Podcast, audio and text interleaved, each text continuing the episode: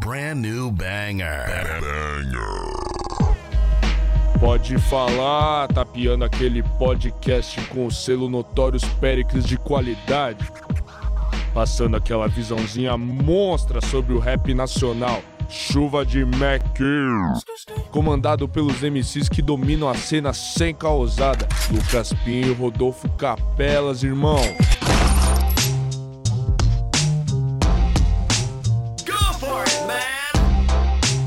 Salve, salve pessoal, bem-vindo a mais um Pode Falar Podcast, seu podcast de rap nacional, de rap geek, de RB, de drill, de R drill. Hoje aqui, ó, uma novidade.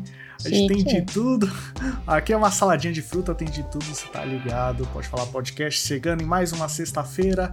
Novamente, meu parceiro Rodolfo Capelas não vai poder estar aqui hoje, mas se quando possível o Rodolfo vai estar aqui de volta, porque tá ligado que é a minha dupla aqui. O podcast é Lucas e Rodolfo, é a duplinha. Então, logo mais o Rodolfo vai estar aqui de volta com a gente, certo? Mas você já tá no YouTube, tá vendo que eu não tô sozinho aqui. Eu vou conversar com a Braba em pessoa, ela que é natural de Curitiba, produtora musical e DJ. Nossa convidada de hoje é a Nath. Salve, Nath! Salve! Salve, Lucas! Salve todo mundo que tá assistindo. É um prazer imenso estar aqui conversando com vocês hoje. Prazer é nosso estar você aqui no nosso podcast. Finalmente ficou fazendo essa conversa aqui. E tem muita coisa aí que eu quero perguntar, então o papo vai ser muito bom, certo? certo demais. Bora lá. E aqui, padrão, a gente começa perguntando como tá a sua vida, como tá o ano até agora. Pode dizer que já foi 50% aí, tem mais 50% pela frente. Sem entrar muito nos trampos, que a gente vai entrar muito nos trampos. Como tá a sua vida? Tá tudo certo?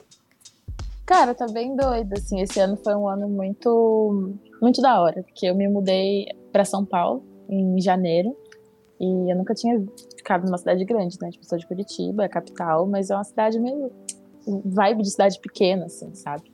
E aí mudei para São Paulo e tô vivendo essa esse, sei lá, tipo American Dream de São Paulo, que é essa parada que quando os artistas chegam em São Paulo e daí a gente percebe que tem muita parada, sabe? Faz muita conexão, muita coisa. Então eu tô nesse momento meio que, tipo, me redescobrindo, né? Porque é uma coisa, eu sempre, sempre fui artista na minha cidade e agora tô sendo artista numa cidade onde já existem milhares de outros artistas no corre há muito tempo. Então tá sendo uma, uma coisa muito legal, assim. Tô me descobrindo como, como artista, redescobrindo, né? Tipo, tô fazendo várias coisas pela minha arte e tô estável financeiramente depois de tanto tempo de pandemia, né? Que foi muito, muito foda, na real. Que uma das minhas principais ocupações era como DJ, então acabou me quebrando e agora tô num ano, um ano maneiro, assim, sabe? Que eu posso, estou seguro o suficiente para trabalhar com a minha arte e, investir de formas que eu não investia antes, assim, não por falta de, de querer, mas sim por, sim. por viabilidade mesmo, né? Então eu tô nessa vibe do ano, assim, tô muito satisfeita com o meu trabalho até então tipo, todos os lançamentos que eu fiz até, até hoje, hoje mês. É, tô muito satisfeita com isso, tô num momento muito legal, assim. E você se mudou para SP pra trampo mesmo? Para trabalhar, é. Já era uma coisa que eu queria antes, assim. É, eu queria, sei lá, bastante tempo, mas é isso, né? Tipo, também não, não tinha essa cara e coragem para vir para cá do nada sem, sem direção, sabe? Então, eu, apesar de de ser bem doidinha, assim, pisciana, né? Eu sou bem racional, então eu não queria vir para São Paulo sem uma coisa fixa, sem uma garantia, sabe? Também, também não sou tão doidinha ainda, né? Quem sabe? Essa experiência aí desses primeiros meses em São Paulo tá sendo bom para você? Tá, tá andando da forma que você esperava? Tá sendo incrível, tá sendo incrível, assim. É, as pessoas sempre falam, né, que São Paulo é onde aparecem as coisas, onde tudo acontece, mas assim, eu não achei que fosse ser tão rápido, sabe? E eu sou muito comunicativa, então acaba que ajuda muito fazer conexões. Às vezes não tipo de trampo, sabe? De conhecer pessoas, de estar ao lado de pessoas que você admira, é, conhecer de perto as pessoas, ver qual é a realidade da galera aqui. Então isso é uma coisa muito legal que, que São Paulo tem me proporcionado, sabe? Então tem sido muito massa essa vivência de arte, né? Porque na minha cidade tem, tinha, tipo assim, digo tinha porque eu não tô mais lá, né? Mas eu tinha essas conexões também, mas eu sinto que às vezes, por ser uma cidade menor e ter essa questão de ser um pouco mais conservadora, assim, nessa questão cultural, talvez a galera não esteja, tipo, muito disposta a, arriscar as coisas para trabalhar, sabe? Então, às vezes vai sair, mas, ah, vamos trabalhar junto? Ah, não sei, vamos ver, vamos ver, vamos marcar um café lá em casa, sabe? E nunca acontece. E é que eu acho que as pessoas já estão mais dispostas a trabalhar, então as coisas fluem muito melhor. Tá, tá sendo mais fácil de, tipo, marcar estúdio, gente vai no estúdio, esse tipo de coisa? Demais, demais, assim. E, aqui eu sinto que as pessoas. É porque é isso, né? Apesar da gente estar em São Paulo, acaba que as pessoas que a gente se conecta são tudo de fora. Então é um, um mega grupo de pessoas que vêm de fora muito dispostas a fazer as coisas, que se juntam para fazer coisas, né? Então, você fala assim: ah, vamos marcar uma sessão? Vamos, quando? Amanhã. E aí é isso, marcou a sessão amanhã já tá fazendo som, sabe? Aliás, planar aqui, que a Izzy falou das primeiras parcerias com você, as primeiras duas, ela falou que foi muito coisa de amanhã estúdio, vamos, vamos. Juntou, ah, a primeira foi fez. hoje. Foi isso, assim. Nossa, a primeira foi uma loucura. A gente tava. Eu e a minha diretora criativa, a Camila Alda, inclusive, oi Camila, se você estiver vendo isso. É, a gente foi pro Rio de Janeiro para fazer o, o terminar o meu álbum, né? Que mais para frente a gente vai falar sobre isso. Mas a gente foi para lá terminar o álbum e eu precisava enviar as, as, as mix na segunda-feira pra, pra menina que masterizou. E eu não tinha a última faixa. E eu botei muito na minha cabeça que eu queria sete faixas. Aí eu falei, cara, eu vou pegar, abrir meu Instagram e vou ver todas as pessoas do Rio de Janeiro que, que eu acho que faz sentido. E aí, logo na hora, a Isa tinha feito um post. Eu falei, cara, é ela. Eu mandei mensagem. Falei, oi, então. Eu sei que são 10 horas da manhã, mas você tem disponibilidade de fazer uma sessão hoje às 5?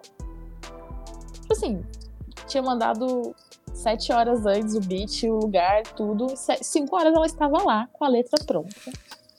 E eu falei, tipo, gente, o que, que é isso? Da onde que eu encontro pessoas assim, sabe? Foi muito louco. E ela chegou, ela falou assim, ai, acho que nada a ver, talvez não fique legal essa letra, eu nunca compus em Drill. Eu falei, ah, velho, traz a letra, canta aí, a gente se ajuda. Porque a gente tava ali num estúdio de um parceiro meu, que, tipo, ele também tem muita visão, então ele é produtor, mas ele compõe, ele tem essa, esse feeling, sabe? Eu falei, ó, a gente tá aqui pra fazer música, a gente vai te ajudar. Cara, tem uma cena muito foda, que é ela lendo e a gente assim. ela falou assim, ah, compus no ônibus. Aí eu pensei, pô, vai ser um negócio, né? Rimar pescoço com pescoço. Mas, cara, ela meteu uma letra e foi tipo isso, de primeira, a letra dos meninos viram homens. É, foi a letra que ela escreveu no ônibus indo pro estúdio, sabe? E ficou aquilo. Nossa, muito foda. Fiquei muito impressionada com ela, por isso que eu já catei ela falei, ó, oh, você não vai sair daqui nunca. Tanto que trampos vieram no futuro, né? Mais dois, provavelmente mais no futuro, né? Tenho certeza Sim. disso. Já vão ter várias, várias coisas encaminhadas, assim, a gente se dá muito bem nesse quesito de. Porque é exatamente o que eu falei, que eu gosto muito dessa vibe de você quer trabalhar? Então vamos trabalhar, sabe? Tenho, eu tenho a minha questão de produção, gosto de produzir, você gosta de cantar, vamos fazer nosso trabalho juntas, sabe? E com a Izzy isso flui muito bem, porque ela é muito dedicada nas paradas dela. Já, já deu spoiler, tem álbum, tem não sei o quê, mas aqui a gente vai com calma. A gente vai, ó, passinho de bebê pra gente entender tudo. A gente gosta muito de saber do começo, porque a gente acha que essas sementes do começo ela influenciam muito no trabalho depois no futuro, né? Às vezes aquilo que você ouvia na infância é o que de alguma forma tem a ver com o trampo que você faz hoje em dia. Então eu quero saber se você lembra do seu primeiro contato forte com a música, aquele primeiro contato que sei lá, você ouve música com aquele sentimento de que acho que isso é especial para mim, sabe? É, lembro. eu. A minha família, por parte de pai, todos eles. Todos eles, assim, né? Não, mas tipo, a grande maioria são músicos. A gente tem uma forte influência da minha avó, que é pianista, e ela é, tipo, sinistra, assim, sabe? Sinistra a ponto de qualquer oportunidade que a gente tinha de se reunir ao redor dela tocando piano era isso, sabe? Era a ponto de, tipo, ela gostava tanto de piano que você tava, sei lá, qualquer lugar. E ela falava, não, senta aqui, vou te ensinar um negócio. E ela curtia muito isso. Então ela tipo, passou muito essa, essa cultura pra gente, sabe, uhum. de música. E eu sempre conto essa história que, cara, todo mundo tinha várias oportunidades de aprender música era isso. Você tinha um primo que, aprendi, que tocava violão e ele ia te ensinar a tocar violão. Então, e aí era muito fácil aprender, sabe? Porque eram várias pessoas ali dispostas a te ensinar música. E assim, eu nunca aprendi nada de música. E eu botei na minha cabeça que eu era muito ruim de música. E foi isso, assim. Esse foi meu primeiro contato. E aí eu odiava qualquer instrumento, qualquer tudo. Então, minha primeira é, impressão com a música foi isso, assim, tipo, ah, eu, todo mundo faz músicas legais, tem, aprende fácil e eu sou um fracasso. Esse foi seu primeiro contato assim, então não foi tão boa Nada essa amigável. experiência. nada Nossa, amigável. Nada. Caramba. Você chegou. Você toca algum instrumento hoje em dia? Não. Toco o básico do piano, assim, né? Que acaba me ajudando bastante. Eu aprendi faz dois anos. Mas eu não. Instrumento mesmo de pegar e tocar sozinha, não, não toco. Saquei, saquei. Como dessa experiência que parece que não foi tão agradável, para a experiência agradável de você querer, então, se interessar pra valer por fazer música? Então, Foi, tipo, muito Eu- tempo depois? foi. Foi. Uma caminhadinha. Assim, porra. É, então, é isso. Basicamente, eu fiquei nessa de quero tentar aprender. E eu, eu sou muito aquela pessoa que, tipo, tem instrumento em casa, pega pra aprender, aí aprende, e daí fala, ah, eu não vou treinar mais. Hum, preguiça. e acho que sinto que isso foi muito. Mas eu sempre gostei muito de música. Muito, muito, muito, muito. E a minha família é muito eclética, e isso é muito maneiro, porque aí eu cresci ouvindo de tudo e não tinha aquela parada, tipo assim, ah, ouve isso aqui que eu, tudo que não é isso é ruim, sabe? Tipo, é, ouve Sim. isso aqui que eu gosto mais, mas se você ouvir outras paradas, legal, se você gostar é o que importa. Então eu sempre consumi muito música, mas, enfim, era isso, assim. Quando eu tinha 14 anos, eu pedi de aniversário do meu pai um violão. Hum. E aí, com isso, eu, eu acabei não ganhando esse violão dele, mas o meu avô me deu de presente. E eu tava muito animada, porque meu pai falou assim: ele era o primo que ensinava os outros, sabe? E ele falou assim: ó, vou te ensinar a tocar. Foda. E eu tava animadona, assim, tal. E eu comprei durante o final de semana. Essa história é pesada, mas eu juro que ela vai ter um final feliz também. É, Então, segura aí, rapaziada. Vai ter um final feliz. Vai ter, tipo assim, chora agora, ri depois. Que o que acontece? Meu pai, eu comprei no, no sábado o violão, na terça-feira meu pai morreu. E aí eu falei, beleza, gente, é assim, definitivamente música não é pra mim. Toda vez que eu vou tentar fazer uma parada de música acontece uma desgraça, chega.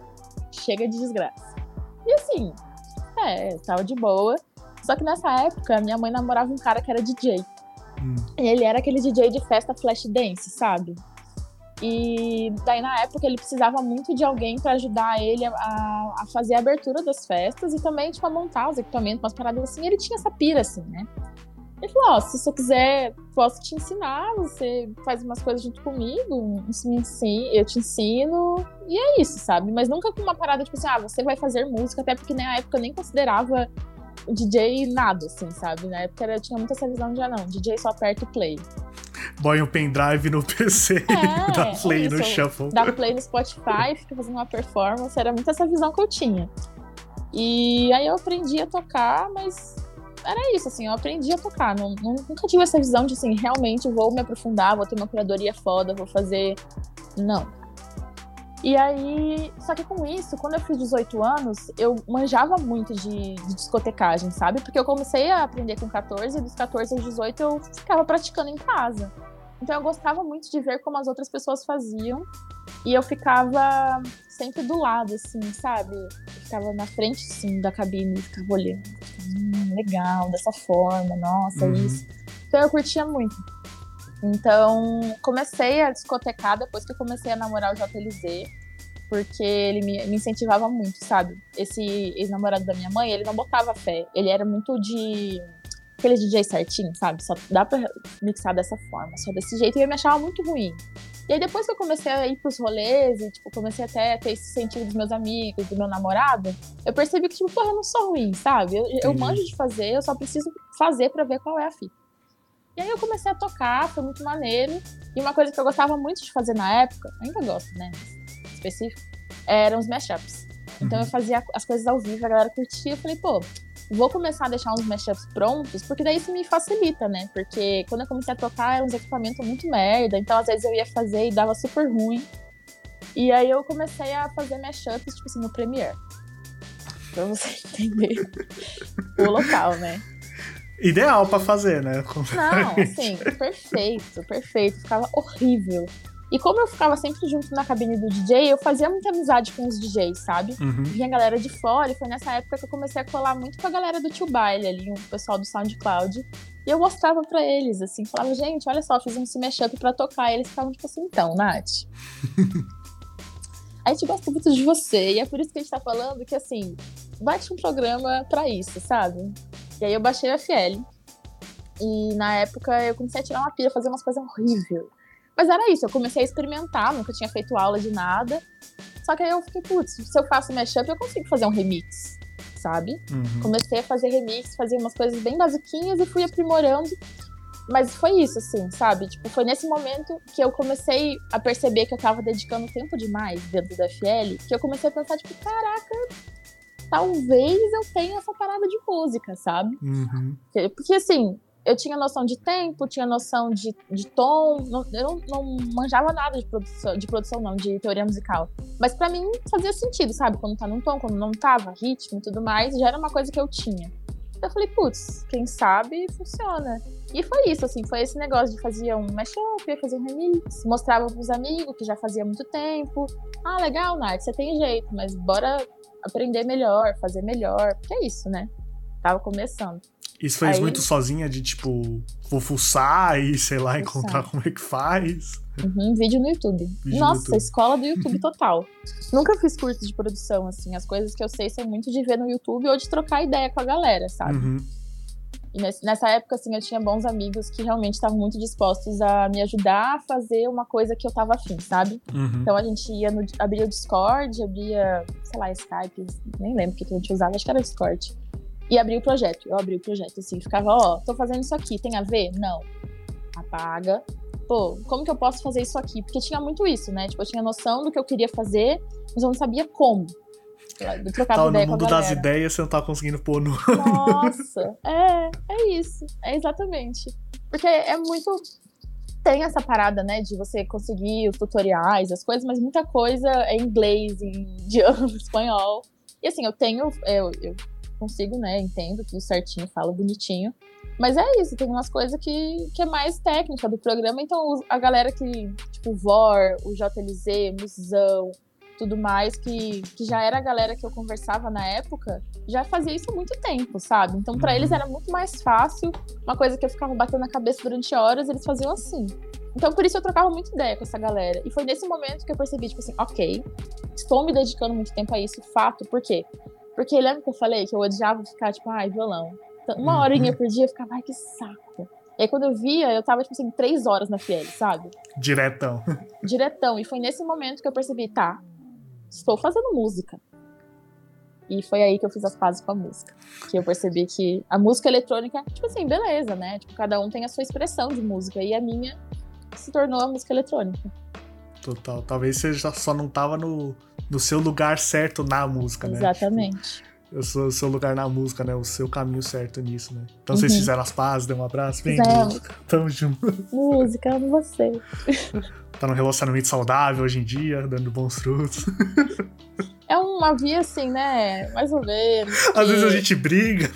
Às vezes a gente briga, às vezes eu quero terminar com ela, às vezes eu falo assim, só eu que amo você, você não me ama.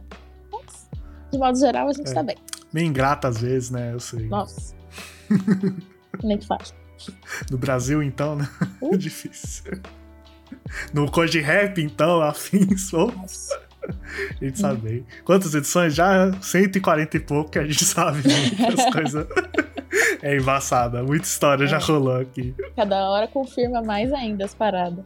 Exato. E a FL até hoje ou você já tentou usar outro programa? Eu uso às vezes. O Ableton pra mim, é- ele é, eu gosto, mas é porque o FL é o meu coraçãozinho, né? tipo, ele me tirou do fundo do poço da música. Mas eu gosto, por exemplo, o Ableton pra mim ele é muito mais visual, né? Então eu consigo mexer nele porque eu sou formada em publicidade e propaganda. Hum. Então eu, eu era designer no começo, assim, na, na publicidade. Então eu tenho muito é, familiaridade com o pacote Adobe e eu acho o Ableton muito parecido, assim, visualmente. Então acaba que eu tenho uma afinidade com ele, mas não. não, não- sei lá. Gosto da FL. Já É eu- trabalhei com o Logic também, mas. Eu não conheço nada do Ableton, eu não sei nem como é quando você abre ele, mas ele é parecido É. com que programa da Adobe? Tipo, Ele é muito parecido com o Audition, que é pra editar, editar áudio também, mas com Premiere também. Ele tem essa vibezinha, sabe? De. As coisas são muito visuais, muito fáceis. Assim, você quer achar alguma coisa, você já acha Total. ali, sabe? O FL é meio que tipo assim, ah, velho, se vira. Tá aqui o negócio. O problema é seu. Entendi. É, porque o pacote Adobe é o dia inteiro, né? Quando eu saio daqui, quando eu edito isso aqui. Então, conheço bem, conheço bem. É, então, é bem parecido, assim, né? Lógico que tem essas Sim, particularidades. cada um tem o mas é- seu, né? Mas acho que é aquilo, né? Como eu já conversei com muitas pessoas aqui que meio que falam que todo programa vai fazer a mesma coisa. Mas cada um tem sua par... par... é, par... Caralho, tá saindo. Particularidade. particularidade. Cada um tem sua particularidade que talvez te agrade mais, né? Que seja Uhum. seu. Tipo, eu prefiro esse porque eu prefiro esse por causa disso, disso. Não é que o outro não vai dar pra fazer, mas eu prefiro esse, simples assim. Sim, com certeza. É, tem até essa rinha, né, entre os produtores. Ah, tropa do FL e tropa do Wave. Então, eu sou sempre ser tropa do, do FL. Mas, tipo assim, cara, eu tenho muito essa visão, porque eu acho que, tipo, não é a ferramenta. A ferramenta é só a ferramenta, Uhum. sabe? Tipo, se você for que- querer fazer a parada mesmo, você vai fazer qualquer um. Sabe? Se você é bom, não bom de ai, mais foda do mundo, mas bom de fazer, de botar na, no mundo aquilo que você quer, sabe? É isso, e os produtores de funk usam a CID até hoje e é um negócio absurdo, sabe? Que você fica, cara, como que essa pessoa fez isso? Não CID, meu anjo. Você querendo complicar tudo ali, fez ó, assim. Então acho que não tem nada a ver isso aí. Total, total. Acho que também o, o programa não faz milagre. É quem tá usando ele que vai fazer o milagre Com acontecer, certeza. né? Nossa, com certeza. Total, justo, justo. Com rolar, então, você tá fazendo aí as montagens de funk, remix no perfil lá do SoundCloud, famoso SoundCloud, quem conhece, conhece, tem Saudades. aquele amorzinho. Então, é isso. faz tempo que eu não entro, verdade, saudades. Cara, eu entrei ontem, pra falar que faz tempo, eu entrei ontem lá, baixar um negócio, fazer um set. Minha curadoria é é Spotify, não, é só SoundCloud. SoundCloud, é. Quem tá ligado, tá ligado. É, É. Como rolou então os convites aí pra labels daqui, labels gringa? Como foi esse processo que aí o negócio fica cada vez mais sério, né? Quando entra mais gente de fora, assim. Como é que rolou? Sim. Então, na época, quando eu. Que assim, né? Eu fazia os remixes, mas eu nunca postava. Eu mandava pros meus amigos, né? Que eram DJ, e mandava pra galera ali que me ensinava a produzir. Ensinava não, né? Que a gente trocava ideia. Então eu mandava ali e tal. E teve um dia que o JLZ falou assim: não, pô, vamos lançar lá um negócio. Vamos lançar, sei lá, e é isso. Porque eu era muito apegada a essa questão da, da perfeição, assim, sabe? Tipo, ai, não, tem que ser um negócio bom, não posso lançar. Porque foi isso também. Eu tava muito com pessoas muito boas. E eu tinha essa visão de que eu tinha que estar tão boa quanto eles, que já produziam, sei lá, entendeu? Muito mais sentido nenhum. tempo, né? Exato. Ele falou, não, lança lá e bora ver. E aí eu lancei uma sequência de várias, várias, vários edits de 150. Hum. Na época, até a galera me chamava de princesinha de 150, porque eu cheguei do nada, um monte de coisa rosinha, bonitinha, fofinha, tô com uns funkão 150. E uma label de Portugal, a 23 Beats, me chamou pra fazer parte de um compilado de 150. Hum. Foi a primeira vez que eles me chamaram. Por causa dessa repercussão no, no SoundCloud. Eles viram, viram que eu tava fazendo 150, que a galera tava curtindo, tava compartilhando e tudo mais. Então eu falei assim, putz, vou chamar essa menina. Eles, eles têm muito esse perfil de apoiar a galera que tá começando, sabe? Entendi. Então eles viram ali, perceberam que tava rolando um burburinho, que eu tinha acabado de lançar e me convidaram pra fazer o meu primeiro remix oficial, assim, né? Oficial não, né? Mas, tipo, pra algum lugar. Que foi um remix que eu fiz de Sweet Dreams, da Beyoncé. Hum. E foi muito massa. E com ele, outro, outras labels começaram a, a notar o meu, meu trabalho, sabe? É, como eu já tava com essa galera do Tio Baile, tem uma label é, mexicana que é, tipo assim, mais famosa, assim, entre esse povo, que é a, a Tio Self. E aí, o, o Cryone, que é o manager da, da label, ele me convidou para fazer uma música e tudo mais, um compilado que acabou nem saindo, mas eu fiz que acabou sendo o meu primeiro lançamento na label, que é Lete, uma música que eu samplei a Meli Polan. Hum. Então foi muito legal, assim, ter essa experiência, ele curtiu e falou assim, não, então agora, se você quiser, você pode entrar na label, é sua casa. E foi muito massa, assim, inclusive foi por essa label que futuramente eu lancei o meu álbum, né, ano passado. Então, foi isso, assim, foi mais as pessoas vendo como eu funcionava dentro do SoundCloud, sabe? E como eu já tava nesse, tive esse privilégio de entrar num, numa rede de apoio muito maneira, eu tinha um alcance maior pelo meu trabalho. Então acabou que, que recebi coisa de lá, recebi de Londres. Londres a galera vive me chamando para fazer set, assim. Nunca lancei faixa, mas já fiz vários sets para lá, Então isso é muito massa, assim, esse, esse alcance. Porque acaba que é isso, né? Tipo, os gringos se conhecem, aí vê que um lá lançou um negócio, aí quero lançar também. E aí acaba rolando esses convites. Mas também tem muito convite por dentro da label. Eu toquei na Represent Radio ano passado, 2020.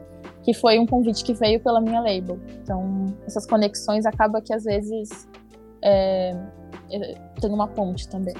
Total. Você não acha meio loucura, né? Que o negócio. Acho demais. que o negócio você faz ali com você, com o seu pessoal, e do nada tá, tipo, em Londres, tá no México. Acho, acho doido demais. E é uma coisa que, assim, eu ainda não. Não consigo, sabe? Tipo assim, às vezes eu fico, caralho, velho. Fiz um negócio e aí tem gente tocando em Londres. Tipo, como que a pessoa achou minha faixa? Enfim, acho muito doido, mas eu acho legal também. acho tá. divertido. Não, acho que isso muito é a magia da música, né? Que depois você lança. Depois que você tá no mundão, mundo. você vai saber onde vai chegar, Sim, né? É isso. Muito é, é um surto, um surto, mas é um surto divertido. não, não que seja ruim, não que seja negativo. Não, é, é bom, bem legal, muito massa. Quero saber aí, de 2020, né? Você iniciou ali a fazer esse processo mais de gente cantando nos seus uhum. beats, uhum. esse tipo de coisa. O que, que te fez seguir essa nova trajetória, né? Porque eu acho que é um novo caminho, né? Acho que é um Sim. processo diferente de trabalho, né? Total. Quando eu fazia os edits de funk, é, no funk tem isso, né? A galera disponibiliza as capelas e você usa as, as, as capelas para fazer o seu edit ali e é isso, sabe? Uhum. E eu comecei a fazer, 2019 para 2020, foi bem esse, esse movimento, o SoundCloud migrando para o Spotify, para as plataformas. Uhum. E aí eu queria subir as minhas músicas nas, nas, plataformas, só que eu não podia por causa dos direitos do vocal. Sim. Às vezes rolava, às vezes dava takedown. Então era muito tipo assim, você dá um tiro no Vai escuro. subir o negócio da Beyoncé lá no Spotify. Jamais. Eu fui lá capaz de bloquear minha conta pra sempre, sabe? E aí eu falei, pô, tem tanta gente que eu conheço, sabe? Que canta, vou bater na porta dos E foi literalmente isso, assim, eu fazia uns beats, não botava vocal, e eu ia no WhatsApp com os meus amigos. Qualquer pessoa que eu sabia cantava ou que conhecia outra pessoa cantava, eu chegava assim: Oi, com licença, tem um minuto pra ouvir meu beat. e aí eu mandava o beat e falava assim: Você conhece alguém que ficaria legal rimando nesse beat e tal?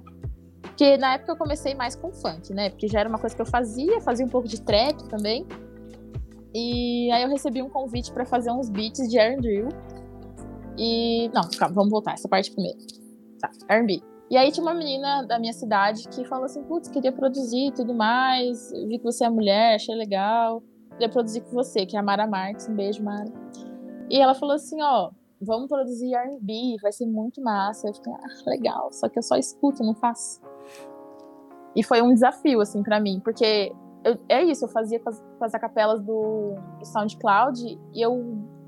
É um, é um processo muito diferente, porque você já tem a capela, né?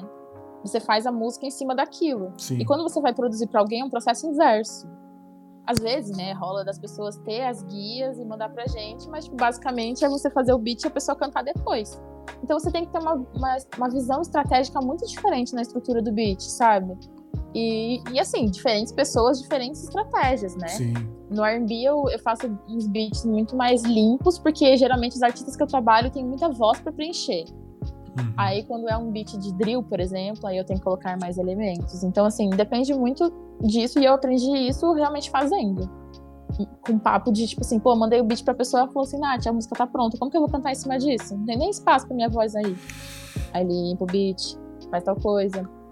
Mas foi isso, assim, eu comecei na pandemia, né, com a Mara, produzi a primeira faixa dela comigo, né? Nossa primeira faixa. E foi a primeira faixa, tipo, minha produzida pra outra pessoa que eu lancei, né? Não uhum. se emociona. Saiu em 2020, final de 2020, ali em dezembro. E foi, foi muito doido para mim. Foi uma experiência, tipo, rápida também. Porque a gente. Tipo, ela mandou a ideia que ela tinha, eu fiz bem rápido o beat, assim, me bati muito com algumas coisas na época. Mas foi uma coisa que eu tava muito emocionada, sabe? Que eu queria muito fazer acontecer. Então, sei lá, em dois, três meses a gente fez a faixa e já lançou. Lançou com um clipe também, foi muito maneiro isso. Mas foi muito de. de, de... Voltei três passos assim, falei: não, calma. Isso que eu tava fazendo não funciona aqui. Preciso reaprender como fazer para poder me moldar em cima das pessoas que vão cantar nas minhas músicas, sabe? Foi muito muito, sei lá, né? Muito difícil, mas eu já tava num momento difícil, então eu tava, ah, bora fazer. Total. É meio que estranho, né? Que tipo, você, você sabe como faz, só que é diferente a forma como você tem que fazer. Exato. Né? Então, meio que reaprender algo que você meio que já sabe, né? É, e é difícil, né? Por causa Total. dos vícios, né? Que a gente tem na hora de fazer as coisas. E é aquilo, né? Quando você pega um, tipo, uma capela e vai fazer um negócio em cima, você tem a total liberdade de fazer o que você quiser. Quando é algo. Exato. Quando você tá com outro artista, tem uma outra pessoa ali que tá 50% com você. Então é as Sim. duas ideias que tem que bater e convergir da mesma forma, né? Uhum. É, e aquilo. E, e, quando você tá com outra pessoa, você tem outros gostos também, né? Porque aí você, quando eu fazia os edits, era só eu e foda-se. Era tipo a galera que dava feedback mas é isso, aí às vezes a gente tem que. É triste para mim às vezes, mas assim, faz parte do processo, a gente tem que é, desmamar o filho, né? Ah, porra, fiz esse beat, tá perfeito. A pessoa fala, ah, faz tal coisa, tal coisa. Fica, porra, ficou uma merda. Mas a pessoa gostou, você quer fazer o quê? É isso. É isso. É, acho que às vezes você tem que abrir mão também, às vezes, de algumas coisas. Acho que algumas coisas sim. não e às vezes sim, né? Acho que de casa uhum. em casa, né? Com certeza, com certeza. É, são casos, né? Tem gente que fala assim, ah, fiz essa alteração, mas aí você escuta e fala, nossa, não ficou nada a ver. Não tem nem. Aí você argumenta com a pessoa, a pessoa entende.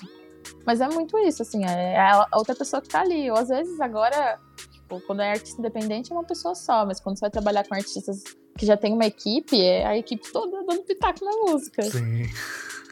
Não é nem uma pessoa, é 10, é 15 é, pessoas. Exato.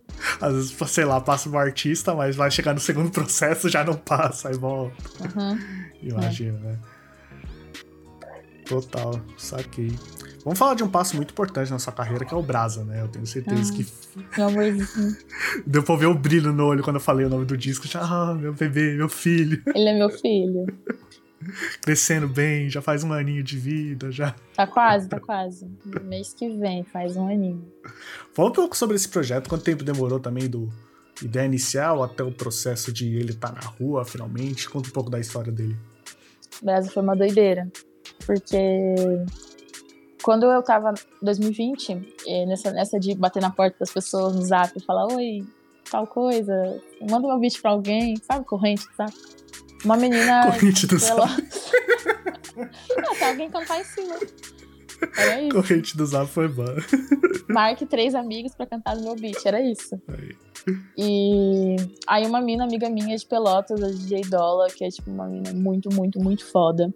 Ela me conectou com duas meninas de Pelotas, a Julie Schiavon e a Lídia, que elas são bem, tipo, são artistas grandes na cidade delas, mas elas nunca tinham cantado juntas. E aí a galera tinha muita expectativa, só que ninguém nunca conseguiu fazer um som das duas juntas. E aí eu já tinha esses beats, eu fiz. E a nossa ideia era lançar um single. Daí eu tinha mandado três beats, elas cantaram em um e sobrou dois. Eu falei, ah, vou pegar esses dois beats e vou mandar para outras pessoas. Só que eram beats de R&B, de modo geral, assim, sabe? Uhum. Eu mandei pra, pra Chamila, o segundo beat, e o terceiro eu não lembro pra quem eu mandei. Mas era isso, assim. Eu mandei e tinha dois R&B. Eu falei, cara, muito massa, vou lançar as duas, as duas faixas como single. Tá. E isso era outubro de 2020. Beleza.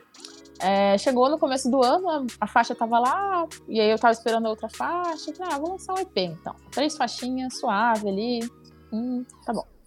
Só que aí eu comecei a brisar muito nessa parada de que é, quando você tem um álbum, as pessoas te, te respeitam mais, sabe? E é uma hum. coisa meio, meio ruim, mas ao mesmo tempo eu queria muito. Eu, percebi que eu tava naquele momento de virado na minha carreira, que eu não era mais a pessoa que ficava só soltando coisas no SoundCloud, que eu de fato tava é, entendendo o meu hobby como trampo. E eu queria lançar alguma coisa sólida, sabe? Que as pessoas olhassem e falassem: ah, então essa é a Nath, esse é o trabalho dela, essa é a vibe dela, entendi, sabe? E aí eu falei, não, vou lançar um EP, três faixas. Aí eu cheguei na, na galera da minha label, falei, oi gente, então, quero lançar um EP, só que assim, zero dinheiro, pandemia que me ferrou, quero um dinheirinho, um investimento para lançar um EP. E eles toparam, e eu fiquei muito feliz, assim, sério, porque se não fosse por eles, assim, eu não, nem teria lançado, porque foi um projeto muito grande e investe uma grana, né? Sim. Então eles já botaram fé, falei, caraca, demais, não sei o quê. Já dá aquele gás, né? Saber Porra, que tem um apoio por trás. É. E o Cryone falou, que é o da, da Uhum. label, falou assim, ó, lança cinco faixas. Lança cinco. E eu tinha três, né, já prontas. Falei, não, vou trabalhar em cinco, só que quando eu me empolgo, eu acabo fazendo mais. Aí eu fiz oito beats. Mas eu falei assim, ah, beleza, porque daí eu posso mandar pra galera e eles escolhem e tem uns extra ali.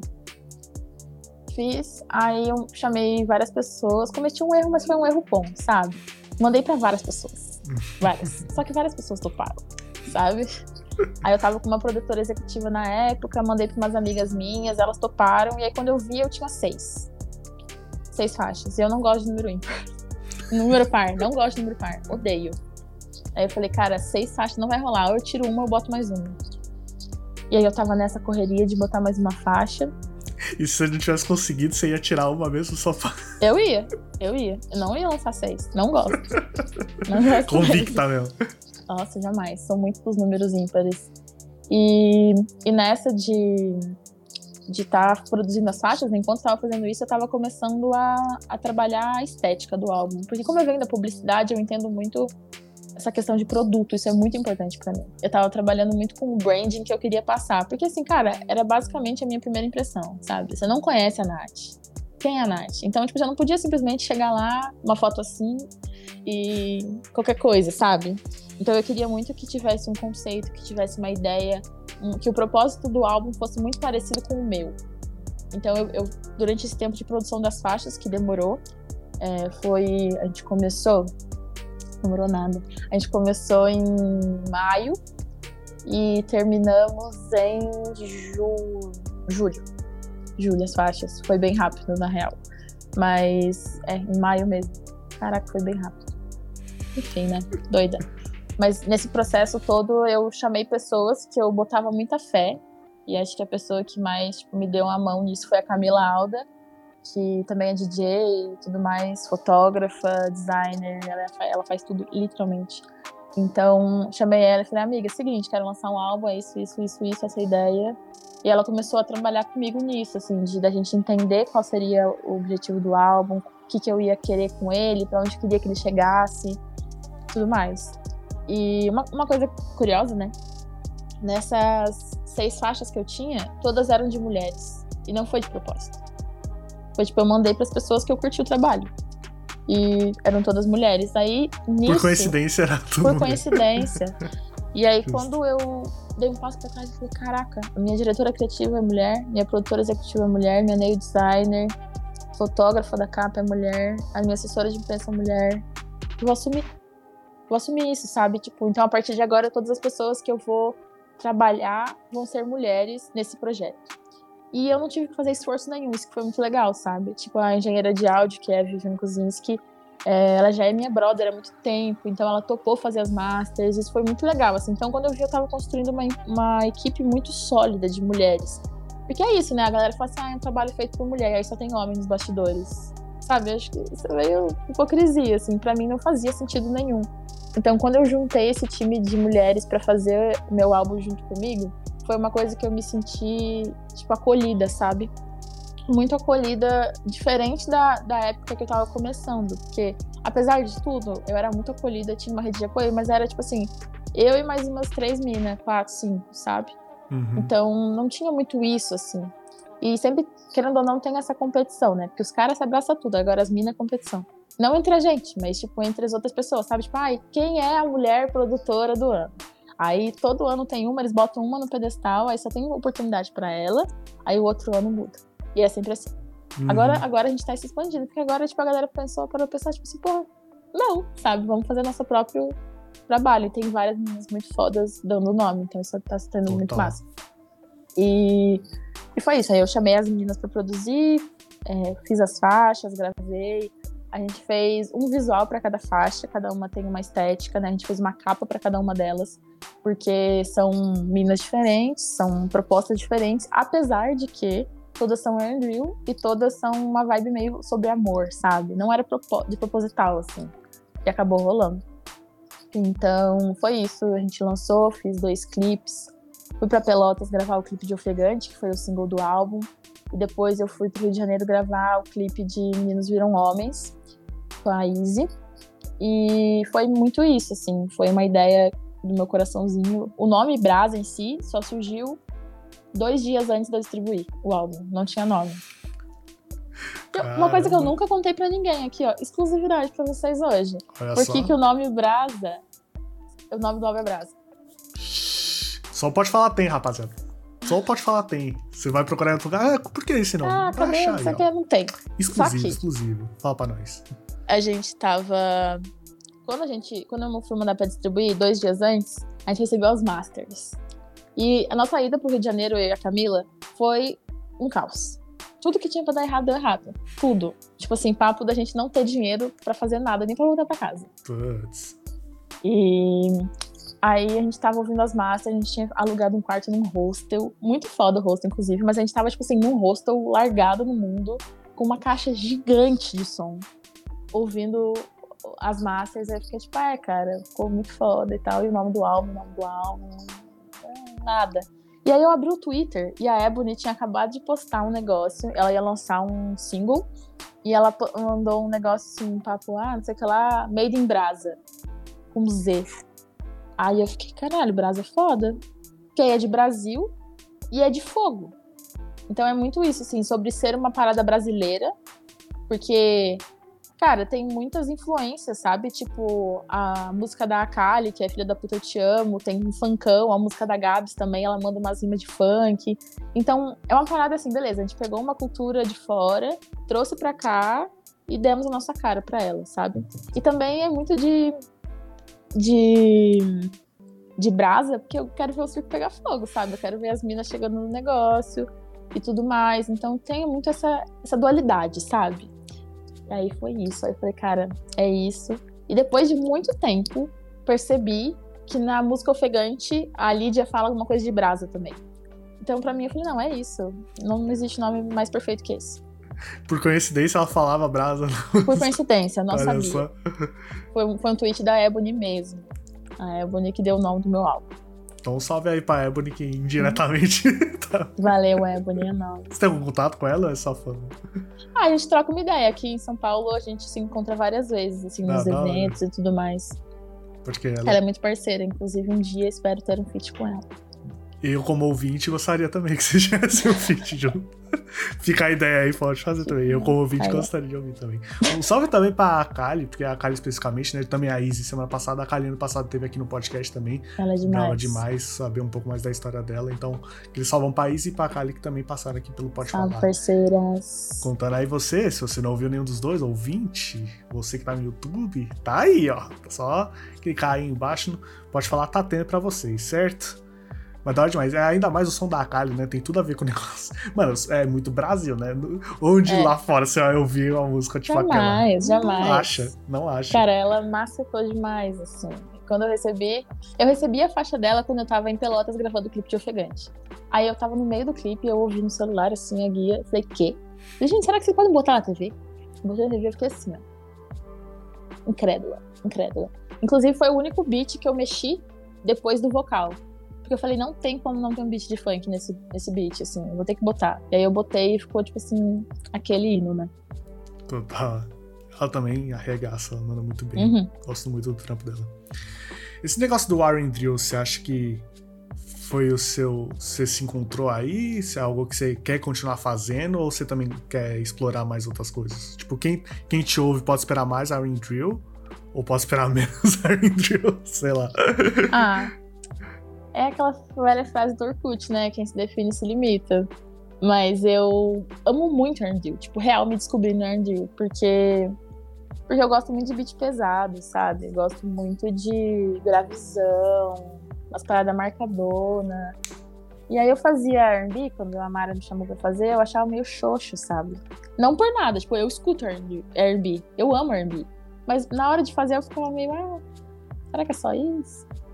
Ah, Justo. não sei. E, e aí eu fui convidada pela Ive, que é a produtora executiva do Brasil Grammy Show, pra fazer uns beats pra eles, pra um projeto que acabou não rolando. E ela me apresentou o R&B, falou assim, ó, então, basicamente é melodia melódica, harmônica, tudo mais, com um beat de drill. Eu falei, hum, nunca vi isso, nunca tinha escutado real, assim. Aí quando eu escutei, eu falei, caralho, é isso, velho. É isso. Porque eu gosto, gosto, muito de melodia fofinha e tudo mais, assim, até tem super a ver comigo essa coisinha fofinha.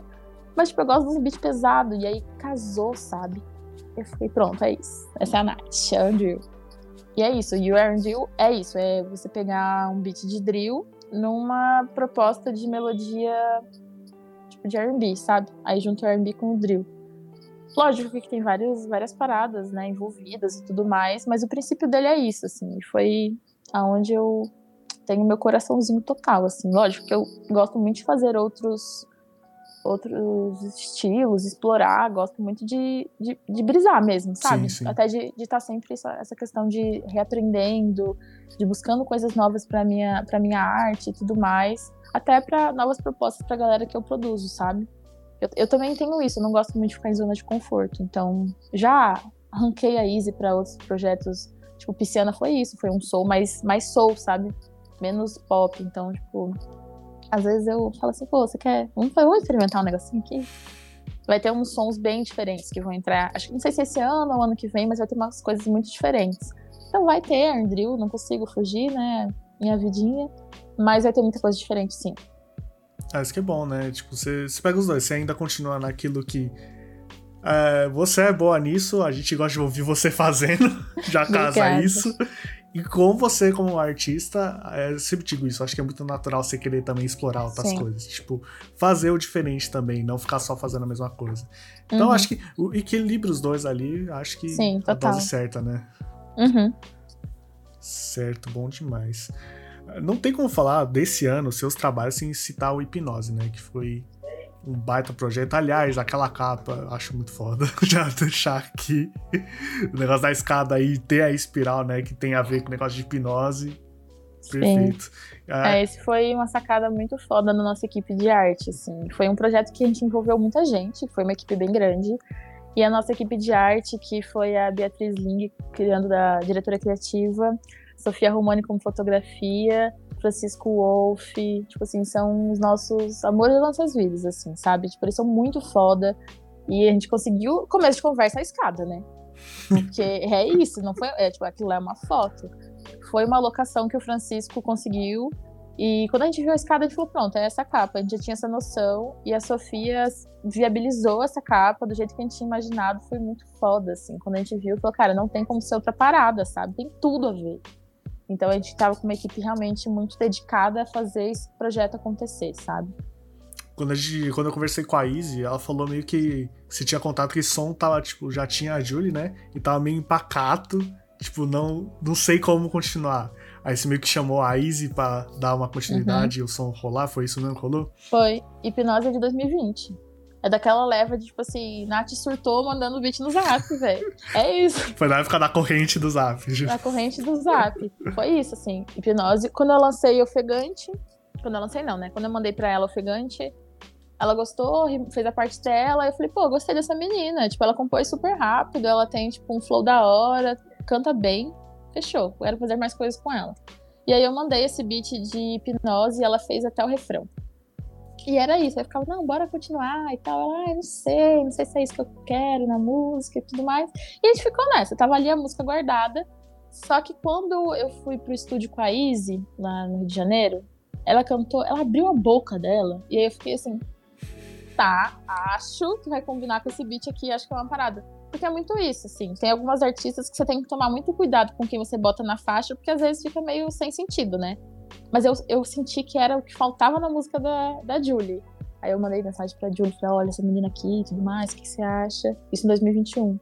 E aí a gente foi trabalhando desde aquela época, desde julho, isso, desde julho de 2021 a gente começou, a gente tava trabalhando em hipnose. Então já era, já tava trabalhando nela com a Julie antes. Aí a partir de julho a gente começou a trabalhar com a Easy e a gente começou a colocar no mundo, tipo assim, pô, vamos lançar, vamos fazer uma coisa, acho que em dezembro, janeiro, assim. Então, se pensar uma música, o quanto de tempo foi, né? Tipo, é. anos. Sim, essa foi a que mais demorou, né? Da, de todas que eu lancei, assim, realmente. Foi bastante tempo. Como foi fazer aquele clipe lá? Que, mano, só de ver aquele clipe. Eu, eu, eu acho que eu consigo tenho, enxergar a camada de, nossa, imagina o quanto deve ter sido embaçado ter feito isso acontecer. Nossa, meu Deus.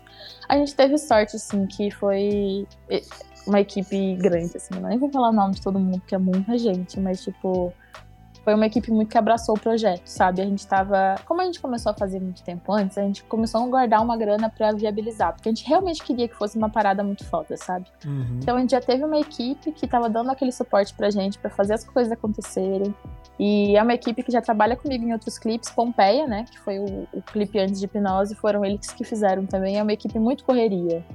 Então, assim, basicamente 90% do clipe só foi real por causa deles, sabe? Porque eles falaram assim: não, vamos fazer isso aqui? Então vamos fazer, vamos atrás. Ah, mas é difícil, vamos dar um jeito. E foi isso, assim. Então, deu muito BO, lógico. Clipe sempre dá BO, trabalhar a equipe sempre dá BO. Planejar é. alguma coisa sempre dá BO. Você é, planeja, então, planeja, planeja, você já tem que planejar que seu planejamento não vai dar certo em algum exato, ponto. Exato, exato, com certeza. E foi muito isso, assim. Só que a gente tava tão. com tanta fé sabe, na parada, que, que não tinha como dar errado, sabe? A galera tava muito animada, muito envolvida no projeto, então deu muito boa, assim. Não ficou do jeito que a gente imaginava, mas ficou da hora demais. Lógico, não ficou ruim, né? Tipo, ficou perfeito. Mas a gente pensava numa parada e ficou perfeito de outra forma, sabe? E foi muito legal, assim, mas foi muito B.O. Meu Deus, muito rolê. Meninos viram homens deu mais rolê, viu? Foi o mais loucura de todos, sério. Ainda não, apesar de ter dado rolê, tipo, muita treta, o Meninos Viram Homens foi, foi o pior de todos de fazer. Sério? Então a gente tava meio que, eu e a Isa, a gente tava blindada. Falou, não, qualquer coisa que acontecer vai ser melhor que Meninos Viram Homens. Nossa, deu tanta coisa errada assim na hora de fazer. A gente fez o clipe de um dia pro outro. Porque era pra ser um clipe de outra faixa, mas acabou que não rolou. Falei, Izzy, bora, já? Você já sei que você, se eu chamasse, vem, vamos. E aí a gente, cara, a gente gravou na praia, né? Com luz. Tipo, a gente teve que. A gente teve que pedir pro quiosque da praia emprestar a tomada. A gente pegou uma extensão que eu não sei de onde a Izzy tirou aquela extensão de sei lá quantos, 20 metros, botou no meio da praia. Várias luzes, assim, sabe? Tipo, ventando, chovendo, frio.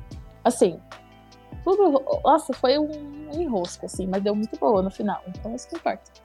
É isso aí. Quando eu vou lá, vou abrir no YouTube não faço ideia desse trampo é, desgraçado sim. que vai Sim. Colocar. Ah, e em hipnose a gente vai lançar os making-offs, assim. A Maju, que trabalha com a gente, ela é fotógrafa e filmmaker, ela fez é, make-off dos dois dias. Então, em breve vai estar tá saindo os make-offs. Vocês vão poder ver de perto, assim, como que foi a correria para fazer o clipe. E também tem alguns depoimentos da galera que trabalhou. Então, é bem legal, assim, dá pra ver... Sentir, tipo, um pouco mais próxima, né, da produção. Sim, eu, eu, particularmente gosto bastante desse tipo de conteúdo, de, de saber como rola atrás das, das câmeras, né? Porque Sim. é sempre um processo. Eu, pelo menos, acho bem interessante como fã saber quando eu gosto de um projeto, como aquilo aconteceu, né? Uhum. Então, vou ficar de olho aí. Bom demais. Fala um pouco sobre outra dose. Eu gosto sempre de citar a música do momento, né? Esse último lançamento. Uhum. Então, fala um pouco pra galera sobre esse som. Outra dose é, é, uma, é uma produção que eu fiz pra Gabri, né? A gente foi junto nesse lançamento e tudo mais, que eu gosto muito de me envolver nos processos de lançamento, mas foi o meu primeiro beat vendido, sabe? Hum. Foi lindo. Foi a, a Gabri me procurou no Instagram é, pedindo orçamento, querendo saber mais, falando que gostou muito do meu trabalho, que se identificou. Só que ela falou que queria uma parada pop. E eu fiquei, ah, não sei fazer pop. E agora? Assim, Parece ah, que na sua caminhada isso é comum, né? As coisas às vezes, pois tipo, é. você precisa fazer isso. Aí eu falo, hum, eu não sei fazer isso. É. Vamos aprender. Sim, isso acontece o tempo todo.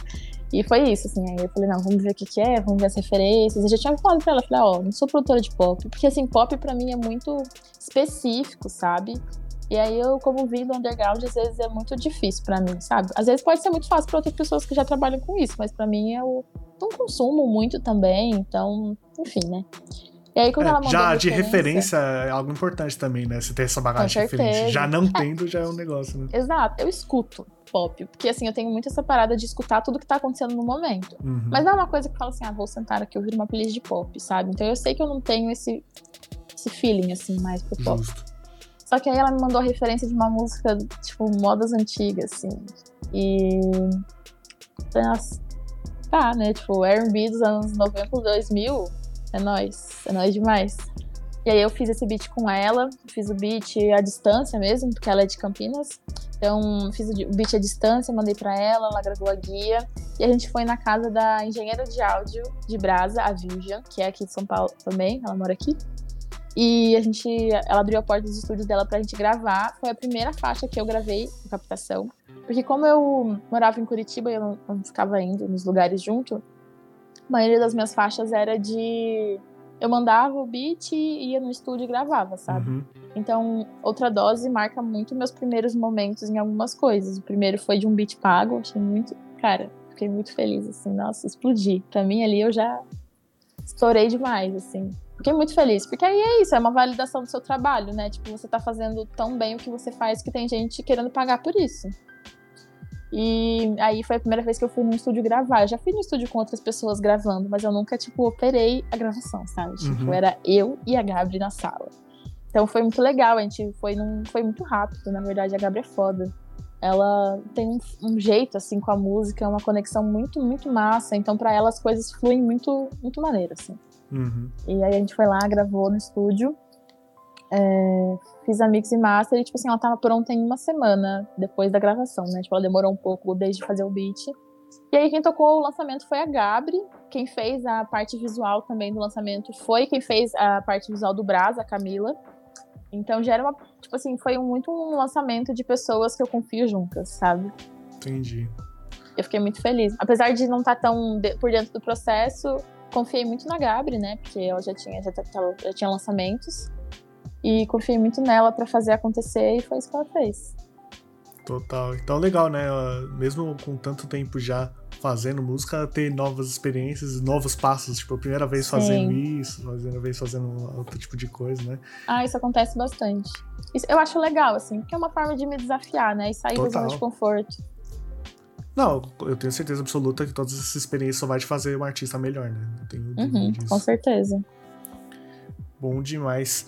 Vamos comentar um negócio que eu tenho a ver até um pouco faço parte disso, porque eu, eu edito vídeos lá na Genius Brasil. Hum. Então, ah, eu, demais. Então, na premiação, eu editei algumas coisas lá na premiação da Genius Brasil. E você foi uma das indicadas, né, com produtora Revelação no Prêmio Genius Brasil 2022. Até uma curiosidade, se você vê o vídeo, no, no vídeo de indicações, fui eu que falei. Então, foi, ah, foi eu que falei lá da, no vídeo das indicações lá no Prêmio Genius Brasil 2022. Quero saber um pouco de como é esse reconhecimento pelo seu trabalho, né? Eu não, um fato que não tem como não comentar, né?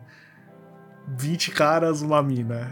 Infelizmente é comum. Não, esse ainda. teve várias. Caraca, acho que foi em três. Não, tipo, em, em, em premiação em geral, tô ah, falando. Ah, tipo, sim, em geral sim, de premiações. Sim. Ainda mais quando ah, fala, tipo, sim. música, coisa. Que sempre, tipo, rap, principalmente. Quando tem a mina, né? É, quando tem. Quando colocam, não, sei lá, Tashi Trace e 25 caras. então. Fico feliz por elas, mas fico puta pelo festival. Exato, é muito tipo.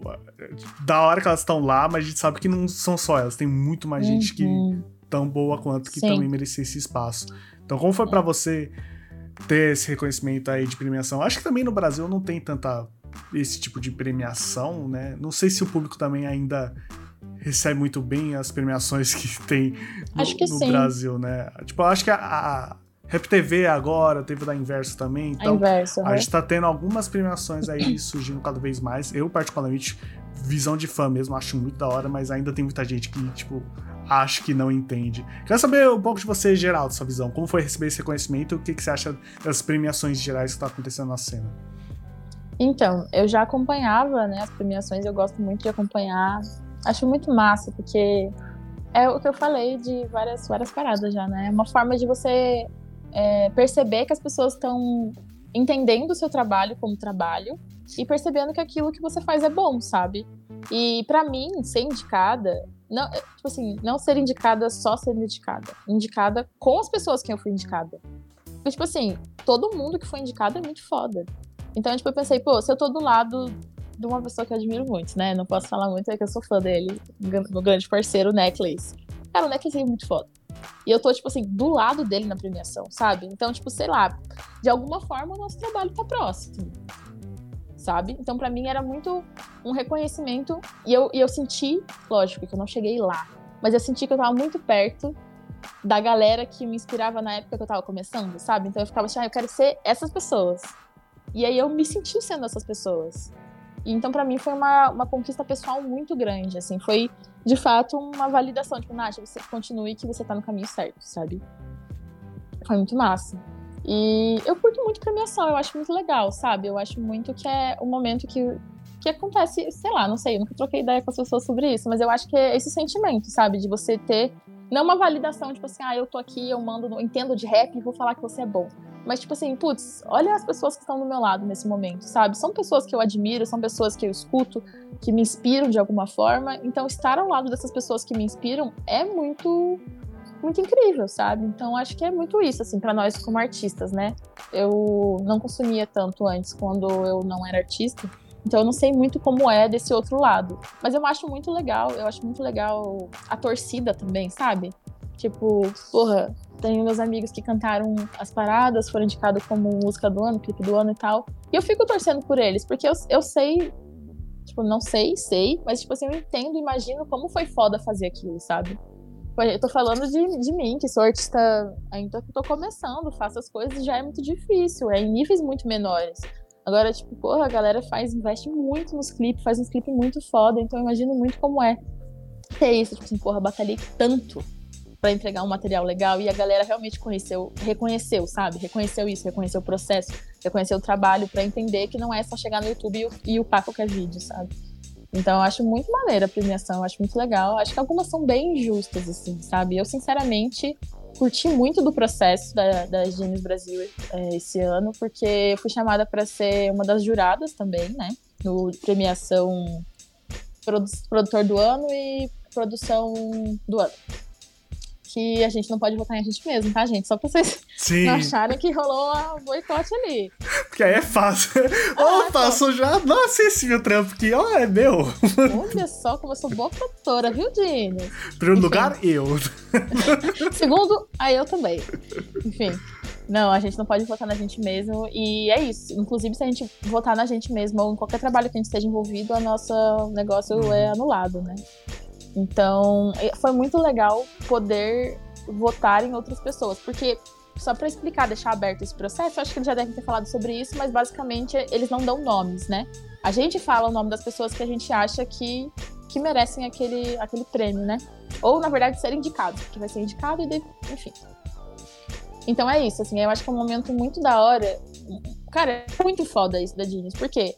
Porque, assim, pensa, é, a Genius não conhece sei lá, Gal, que é uma menina que eu indiquei a Gal Beats, muito foda do sul, fazendo o corre dela, fazendo muito pelo grime. A galera não conhece, exemplo. Não sei se conhece, mas enfim, um exemplo. Uhum. Ela é muito foda. E eu percebi que ela foi muito citada pela galera. Tipo, porque a gente, como produtor, consome muito produtores undergrounds. Não, não só como produtor, mas como artista, né? É, vários artistas acabam consumindo mais o underground para entender o que está acontecendo. Então eu percebo, eu percebo que é uma oportunidade, sabe? Tipo, ah, beleza, a gente não sacava essa pessoa, mas agora a gente saca, reconhece o trabalho dela, percebe que tá fazendo muito, que é muito foda, mas que ainda não é tão conhecido. Então, pô, indica. Sabe, o trabalho da pessoa é bom, tem muita gente conhecendo ela.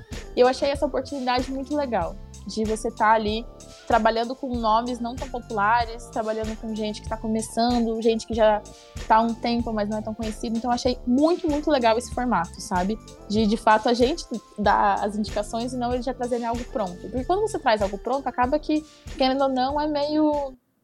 Tipo, tende, né? Tendencioso. Então, achei muito legal, achei muito, muito, muito maneiro mesmo.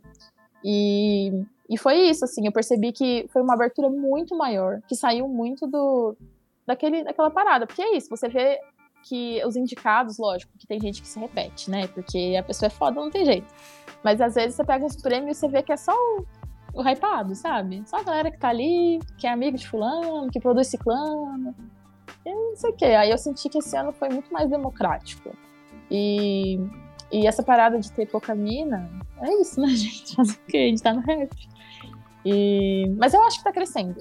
Sou bem otimista, assim. Tem gente que, que ainda não é tão otimista nessa parada, mas é isso. Eu acho que a gente tá, tá crescendo muito porque a gente parou de, de dar atenção para quem precisa validar. Não precisa validar a gente quer validar, entendeu? Uhum. Tipo, a galera chega, ah, legal que você é produtora. É, sou, meu trabalho é esse. E aí? Vai escutar? Vai dar. Entendeu? Não, já quer chegar assim, ah, mas eu faria dessa forma. Primeiro que eu nem te conheço. Então é muito isso, sabe? A galera começou a fazer seu próprio corre. Se der boa, deu boa. Se não der boa, é nóis. E aí eu acho que é isso, assim, as coisas começaram a fluir mais. Que sempre fluiu, né? Sim, sim. Mas, tipo assim, pô, eu, fui, eu concorri, eu, Ivy Hive e Larinha. Né? Ivy Hive não binária e a Larinha. Larinha. Todo mundo conhece a Larinha. A Larinha, ela tava lá quando eu comecei, sabe? Tipo, o máximo respeito à Larinha. E, e, Hive também, né? Ivy Hive é sensacional, assim. E faz um trabalho muito bonito, muito bem feito, com várias pessoas e projetos incríveis. Larinha também. Mas é isso, assim, sabe? Tipo, são pessoas que eu admiro muito, que eu reconheço, que tá fazendo um trampo massa. E é isso, né? Ivy Hive tá aí pra gente falar que pessoas trans também agora estão. Agora, é, enfim. Estão tendo um espaço maneiro, assim. Mona Brutal tá sendo reconhecida com, com os trampos, assim, né? E eu acho que, assim, existe um esforço do rap em não invisibilizar as pessoas. Só que é isso, só que acaba sendo meio tendencioso, acaba que as pessoas não querem procurar, Entendeu? Ah, vou ver aqui, vou abrir aqui. E isso é nossa. Acontece demais, sabe? De a pessoa não se aprofundar no que ela quer falar e tudo mais. Então eu acho que é, eu, o problema dos prêmios são esses. As pessoas querem falar sobre algo, mas elas não querem ter o trabalho de procurar e de ir atrás, entender o que acontece, quem tá fazendo aquilo, sabe? Ah, pega os principais, bota ali e fé. É, acho que eu, eu, vejo muito isso quando é, tipo, premiação que não tem nada a ver com, tipo, com esse movimento, é alguma premiação de fora que fala, não, vamos, vamos incluir, sei lá, rap. Aí, sei lá, entra no Spotify e vê quem é os três uhum. primeiros, lá e é isso. Você sente que não tem nenhum carinho ou amor pelo bagulho. exato, exato. É bem isso, é porque, tipo assim, hoje em dia, e principalmente no rap e no hip hop, né, que é uma parada mais de vivência do que de números. Que é isso, é muito fácil. Você botar a grana lá, cresceu o número, pronto. Mas tem gente que, assim, do hip hop que é muito foda e que não tem números altos. Isso é normal, sabe? Pessoas que têm história, que fizeram muito pela, pela cena, por todo o movimento. Tem projetos clássicos números. e não tem exato, os maiores exato, números do universo. É. Exato, é. e é isso, assim. E aí você só vai saber quem é aquela pessoa se você ir atrás. E às vezes não é tipo ir atrás, você tem que pesquisar muito, é ver um pouco. É. É pouquinho coisa, tipo, ver duas coisas você vai uhum. chegar. Sabe? Você vai achar ali, só dedica umas horinhas ali e já acha. exato, exato. Essa... A gente fala como. A gente tem um grupo, né, de, de minas e pessoas não binárias lá no, no WhatsApp, assim. E a gente fala que você quer ter engajamento? Posta no Twitter, faz um teste. Posta no Twitter. Assim, ah, eu queria saber onde tem minas produtoras Pronto. Engajou horrores. Aí você vai fazer o que com essa informação? Nada. Nada, nunca faz nada. É sempre assim. e a gente fica lá esperando, que nem umas trouxas com umas migalhinhas de atenção da galera. Oh, tô aqui.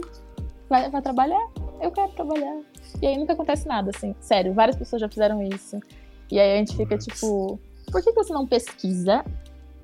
Entra lá no Instagram das pessoas, segue elas e começa a acompanhar o trabalho sabe? Tipo, é tão básico. E já existem tantas matérias, sabe? Tipo, a Nicole Cabral, que é uma jornalista de música foda, foi lá e fez tipo, uma série de quatro matérias na Rolling Stone falando sobre Minas da produção, sabe? Então, tipo assim, sei lá, o mínimo, abre ali, pesquisa ali no, no Google que você vai achar umas coisas legais.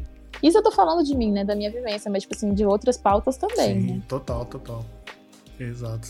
Existe muita mídia, muita gente, muita coisa aí já disponível. Sim. Na palma da mão mesmo. Basta ler, né? Basta ler, basta aí, pode crer. Queria saber de você aí, próximos passos, o que que você... A gente gosta, na real, aqui a gente gosta de spoiler. Pode falar, adoro spoilers. Tudo que tem de spoiler, se quiser dar pra gente, a gente tá aqui, ó. Eu e seus fãs é assim, ó. A gente é abraçado, a gente fala, estão com vocês. Então, tudo que você puder falar pra nós de o que tá por vir, fique à vontade aí pra falar, se puder, né? gente também Cara. não quer te comprometer aqui. Não quer botar aquela pressão, mas já botando aquela pressão. É, vou dar uns spoilers legais. Meu próximo lançamento vai ser com a Kali. Oh, a braba. Mais um lançamento com a Kali. É. E com mais uma mina lá do Rio também. A Jess. Então, esse lançamento específico não foi porque eu produzi, mas ele tá muito foda, assim. É um lançamento que a gente tá trabalhando há algum tempo já. E eu não sei quando vai ser que vai lançar, porque a gente tá realmente trabalhando com muito carinho. A gente quer que, que ele seja um. que ele é uma parada muito especial, né? Ele quer que. A gente quer que ele vá pro mundo da forma que a gente imaginou. Mas assim, é uma faixa que eu curto muito e é pros órfãos de brasa, essa faixa. Entendeu? Quando vocês ouvirem, quando lançar, vocês vão ver. Os órfãos de brasa. Então você é um órfão de brasa aí que tá no podcast. Saiba que. Tá chorando. tô chorando, tô até hoje esperando mais. Ó, oh, calma, vai ter um gostinho ainda por aí, tá certo. Sim. Esse ano eu voltei a fazer remix, só que agora é só o remix oficial, assim. E vai ter dois remixes que vão sair esse ano. Um. Um é o seguinte: ou as pessoas vão amar, ou elas vão odiar. Não existe meio termo. É um remix com uma banda famosa. E foi, acho que é meus, um dos meus maiores desafios desse ano. É, foi, foi fazer esse remix com banda, né? Tipo, caraca, abri as stems, 20 mil canais. Então foi, foi incrível, foi incrível, sério. Foi o momento que eu falei, beleza, Nath, bora lá aprender de novo. Foi muito foda. E aí é um trabalho que vai lançar em agosto, setembro, eu acho. Tô muito animada, real. Mas é isso, ou as pessoas vão amar, ou elas vão odiar. tô preparada pro hate. Que eu acho que talvez pode acontecer. Eita, agora tô curioso pra ouvir isso aí. Uhum, logo vem. E eu tô trabalhando no meu próximo álbum, né? Não vou lançar esse ano, porque esse ano é número par. Entendeu? Só vou lançar. E aí eu criei essa estética minha que eu vou lançar a cada dois anos, porque daí fica só números ímpares. Olha só. Tudo a ver com a numerologia, eu sou muito, muito apegada a isso. Mas eu tô Percebi, trabalhando no meu próximo álbum. e aí, daí já tem números fechados de faixa, assim, é isso. O outro era 7, esse vai ser maior. Então, eu quero trabalhar com tempo, sabe? Tipo, o outro foi corrido, rolou da forma que eu queria que rolasse, mas esse eu quero realmente me dedicar bastante, trabalhar com as pessoas que eu quero trabalhar, não que eu não quisesse trabalhar, mas tipo assim, aquela parada de meta, sabe? Ah, eu quero muito fazer um som com essa pessoa. Uhum, então sim. é essa pessoa que vai estar no meu álbum. Tô pensando, pensando longe, assim, pensando a longo prazo, sabe? Que eu quero realmente fazer um trabalho bem feito, é, juntar grana, né? Porque se for maior, vai ter que ser mais grana. Então, tô nessa, tô nessa vibe agora, assim, de pensar, pensar o pré do álbum também. Já comecei. Já tem alguma coisa na cabeça? Tipo, você já tá pensando em alguma coisa? Tô pensando em umas coisas meio doidas. Eu quero, quero botar umas paradas que você fala, ué, Nath, o que, que é isso? O que ela tava pensando quando ela fez isso? Não de questão de produção, questão de tudo, assim. Quero juntar um artista nada a ver e fazer porque é isso, foi meio que isso que eu fiz em Brasa. Ninguém tinha cantado Andrew, eu falei, pô, esse é o beat, agora você canta. Então eu quero fazer isso, sabe? Botar, desafiar a galera. Colocar uma pessoa de um gênero cantando outro fazer uma, umas misturebas, assim, é essa parada que eu tô em mente, mas não tem nada estruturado ainda de, de pessoas. Lógico que eu sei que as minhas parceiras vão estar, tá, né? Tipo assim, as meninas que eu produzo sempre, que são meus amorzinhos da minha vida, lógico que vão estar, tá, não tem nem como pensar em fazer alguma coisa sem elas estarem. Mas eu quero juntar com uma galera, assim, sabe? Fazer umas coisas diferentes. Bom demais. Então, a gente pode ficar de olho aí que lançamento Vai ter, vai ter. Vai ter, vai ter. Vai estar tá rolando aí. Eu queria lançar todo mês, sabe, gente? Mas me falta recursos. Então, se você gosta da minha música e quer mais lançamentos, entra nas plataformas, escuta bastante, manda pros amigos. Sabe a corrente do zap que tinha dos beats? Então, agora a gente pode fazer de link nas plataformas. É. Entendeu? Ah, repassa, se você gostou dessa música, repasse para três amigos. Repassa assim a palavra agora. do álbum. Ó, já ouviu o é, Brasa aqui? Já ouviu Já ouviu o Brasa hoje? Isso. Bora escutar. Vamos fazer essa Daí corrente eu, aí. É isso, aí eu posso fazer mais músicas com mais frequência, fazer umas coisas legais. Total, não é assim que a engrenagem funciona. Vocês é ouvem, aí vem mais, é isso, tá certo. É exatamente assim. Aqui a gente encerra com um papo que eu nem falo no roteiro, que é pra pegar de surpresa aqui, que é o hum. quadro Meus Favoritos. E ele funciona hum. assim. Eu vou fazer algumas perguntas rápidas e é tudo relacionado à cultura pop. É tudo relacionado ao que você gosta de fazer quando não está fazendo música. Certo? Tá. então vou começar com qual é seu filme favorito? Meu filme favorito é Lily Stitch. Lily Stitch, eu acabei de ver, não sei nem se é verdade, que ia ter live in action. O que, que você acha disso? Não, não. Jamais. Mentira, eu gosto, mas eu sou muito. Ah, eu, eu gosto de muitos filmes, assim, eu, eu, gosto de muitas coisas. E aí acaba eu separo por gênero. Mas o que eu mais assisto na minha vida é Lily Stitch. Eu amo, nossa. Amo demais. É, eu gosto também, gosto demais. Não sei você, mas Disney, assim, essa coisa. Ah, eu sou super. Sou gosto. super. Quando a gente se mudou pra São Paulo, é, eu e o Jota, a gente pegou o máximo de coisa da Disney que a gente podia ter pra nossa casa, sabe? Então, a gente sente assim, ah, você vai abrir a armário da cozinha, tem um pote no formato do Mickey. Nesse nível. Justo, ah, eu acho extremamente justo. Hum, super style. Bom demais. Qual é essa série favorita, falando de televisão agora? A minha série favorita é uma série antiga chamada Gilmore Girls. Eu assisti umas é cinco temporadas de Gilmore Girls. Nossa, é ótimo, sério. Essa série é muito importante para mim. Sério? Você consegue explicar um pouco por quê? Então, é, de modo geral, assim, resumindo, é, essa Porque série. é uma série meio conta... vida, né? Tipo, você não. É, não é então. zumbi, não é monstro, não é nada sobrenatural. É muito é, vida, né?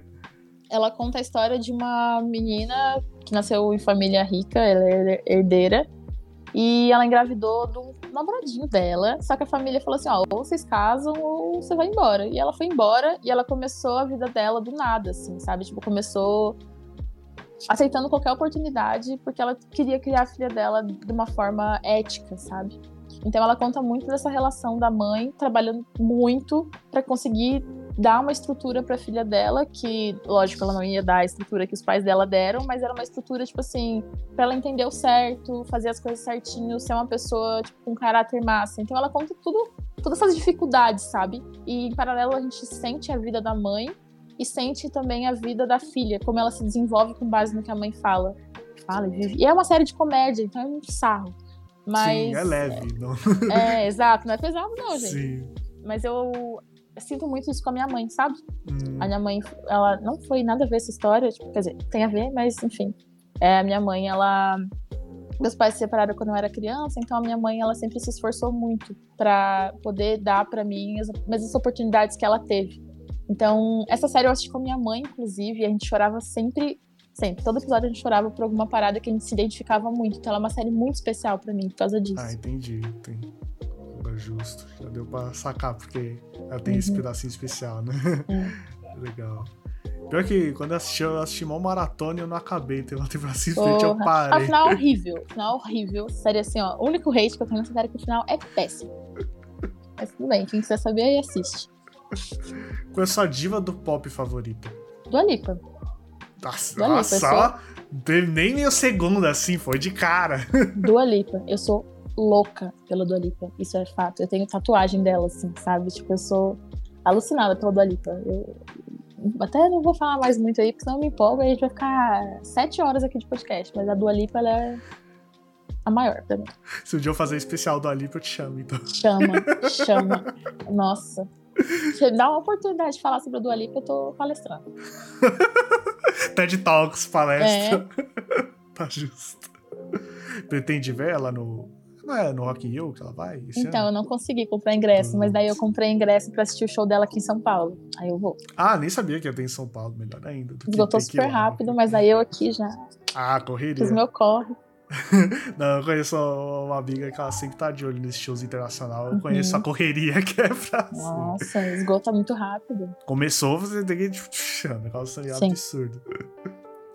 Qual é seu desenho barra anime favorito? Pode ser um, pode ser outro, ou nenhum dos dois, você não é dessa praia.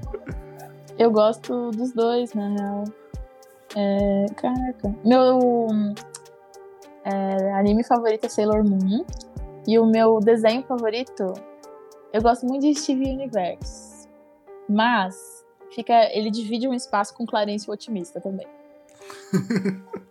ali os dois, assim, não consigo escolher um melhor. Porque os dois, eles são desenhos muito fora da curva, sabe? Tipo, eles trazem é, algumas narrativas que são de verdade. Tipo, uma coisa que eu amo no Clarencio é que ele tem marca de sol de camiseta. E isso era muito eu quando eu era criança, porque eu ia brincar no parquinho e aí eu vou, ficava lá no sol, voltava com marca de manga na camisa, assim. E aí eu era zoada na escola por causa disso. E aí eu sinto que é uma parada, tipo assim, cara, identificação, sabe? E o Steve, nossa, tem várias, várias, várias coisas, assim. É, Então, do que você falou, o que eu assisti de verdade foi o Steve Universe, realmente. É um, Ai, é um desenho que eu gosto muito. É um desenho que, tipo, vale pros dois. Se você quer só Sim. pôr um desenho pra assistir, passar o tempo, vale. Mas se você também quiser acompanhar e ver a historinha, Sim. tudo que conta, realmente, incrível. do- dos últimos anos, é um desenho que realmente gosto bastante Uhum. do desenvolvimento e tudo mais. ai, eu. Realmente vale a pena. pra quem você torceu no BBB 22? Não assisti. Não assisto. Não é por nada, é que eu tenho preguiça de acompanhar. Já assistiu na vida alguma vez? Ah, tipo assim, esse Tipo, o último. BBB em geral, BBB em geral. É, esse último eu assisti mais, assim. O da Juliette também assisti, da Mamacita um pouquinho, ele também. Da Mamacita mesmo da Juliette? Não É, sei. sim. É o mesmo? É Então o aí, ó, mesmo. assisti, viu? Mas eu nunca fui muito. É porque eu tenho. é, Ah, eu não assisti sempre, sabe? Tipo, eu não consigo acompanhar todo dia. Aí quando eu perco um pouco, já. Aí eu meio assim, né? Mas eu, eu gosto, acho divertido a experiência social. Mas eu tava torcendo pra Lina, lógico. Que ela, tipo assim, é uma pessoa muito importante na minha vida, assim. Eu acho ela sinistra. Então, tipo, nem acompanhei, mas eu estava sempre torcendo pra ela antes de, de começar o programa. você já gostava dela, não porque o que ela faz lá dentro, né? Tipo, isso porque tanto faz, já não, o que ela faz lá sempre. dentro. É, o que ela faz lá dentro não importa, eu concordo. É assim, que funciona. Total, mas é legal. Tanto no BBB, tanto fora, eu Não, ela gosto é dela. tudo.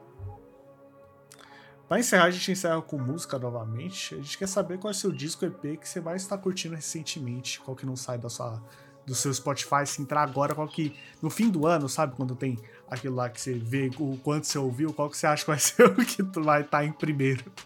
Curioso. Curioso. É, o meu álbum que não, mais, não sai do replay é o álbum do Rodari. O Rodari. O nome do álbum é Rodari. e é do Rodari. E. Cara, é lindo. Lindo aquele álbum, assim. Tipo, já conheci o Rodari há um tempo, né? Tipo, desde sempre. E já acompanhava o trabalho dele de perto, porque ele é de Brasília e o Jota também é de Brasília. E tem vários amigos em comum, então eu já tava acompanhando o projeto dele e tudo mais. E quando lançou o álbum, eu quis explodir. Porque, cara, é lindo. É isso, sabe? Tipo, eu sinto muito essa parada que a música, ela tá cada vez mais minimalista, né? Hum. Tipo, a gente tá cada vez usando menos elementos. E nesse álbum foi muito diferente. Tipo, ele trouxe instrumentos e trouxe várias paradas pra produção, tipo, feats legais, instrumentos, sabe? Tipo, sax, umas coisas meio do jazz. Eu fico, cara, velho, lindo, lindo. lindo. Mas assim, sério, porque esse realmente. Não é, que eu, não é que eu não esperava nada, mas tipo, eu realmente não tinha expectativa, porque eu não sabia o que ia vir, sabe? Não sabia de fato que estilo que ele ia trazer, o que, que ele ia fazer e tudo mais. Mas quando eu ouvi, eu fiquei tipo assim, cara, genial. Genial. Inclusive, quero fazer coisas nesse estilo pra frente, porque realmente fino, algo muito fino, inclusive recomendo. Quem É isso que eu ia falar, ouviu, fica aí a recomendação da Nath. Muito lá bom. atrás, certo? E é com esse clima que a gente encerra mais um Pode Falar, rapaziada. A produção, montagem, edição, todo o resto são meus. Um salve meu parceiro Rodolfo Capelas, minha dupla. Se- Quando for possível, ele vai voltar aqui no Pode Falar da melhor forma. Um salve meu parceiro Rodolfo. Se- Salve, Rodolfo. que da próxima vez você colhe aqui no podcast, você tem a oportunidade de conhecer ele também, certo? Isso aí. E se você gostou do Pode Falar, você chegou aqui pela Nath, eu convido você a ouvir todas as outras edições aí. Eu tenho certeza que mais gente que você curte vai estar aqui no Pode Falar, porque a gente é aquela salada, tem de tudo um pouco. Então tenho certeza, ó, a- o, pass- o podcast passado foi com a Izzy Castellano. Então, ó, certeza que você curte a Nath, você curte a Izzy, você curte a Izzy, você curte a Nath, ó. Vamos fazer esse intercâmbio aí, bom é ouvir o dela também, certo? E se você quiser ouvir as outras edições, podefalar.com vai estar tudo lá no Spotify, tem edição 00 até essa daqui. E no YouTube, todas as edições que desde que a gente começou a fazer por vídeo, que já faz uma cota também. Então, todas com vídeo lá no YouTube e todas da 00 até essa que estamos nesse momento lá no Spotify, certo? Podefalar.com, sem erro, você vai achar tudo por lá. E é aquilo, se preferir, pesquisa no YouTube, no Google, que você vai achar fácil. De alguma fácil. forma, Exato. entendeu? Você vai achar. Não é muito difícil, não. Pode falar rapidinho ali, você vai achar da melhor forma.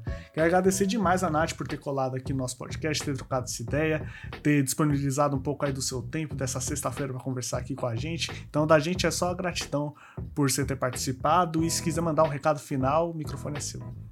Pô, eu tô muito feliz por esse convite, realmente, sim. Eu gosto muito de participar de podcast, só que eu falo demais às vezes. Mas é isso, né? Pra falar mesmo. Pode falar, tá no nome. Pode falar, falar. pode falar, Nath. Sinta-se em casa, é isso. Tô muito feliz, real, por ter sido convidada. Eu já acompanho vocês há um tempo, então, enfim, é importante, Ah, né? legal. Tá a gente se apoiando aí. E é isso, gente. Com... Quem ainda não conhece meu trabalho, escuta lá nas plataformas. Se você gostou, compartilha com a galera. E se você veio aqui por mim, é isso, gente. Bora fortalecer o corre do Pode Falar. Vamos aí ouvir as outras edições. Quem sabe aí no futuro venham mais pessoas que vocês gostam também, ou já passou. Então é isso. Quero mandar um beijo para todo mundo que eu citei aqui no podcast, que foi muita gente. que é a galera que está sempre trabalhando comigo, apoiando o meu trabalho desde sempre, fazendo as coisas acontecer sem os outros ver. Então, é isso, gente. Muito obrigada. Uma boa sexta-feira. Ou qualquer dia que vocês estejam assistindo, porque é isso, a gente está disponível nas plataformas, entendeu? É isso. E aí, personalizado. É 6 horas da manhã? Tá valendo. É Tudo bem. 5 horas da tarde? Tá valendo, é isso. É No horário que você quiser. Tem coisa melhor? Não tem. Então é isso, gente. Um beijo. um beijo, Lucas. Muito obrigada. E até a próxima pra gente fazer aquele lado do Alipa. Ó, tá aí então, né?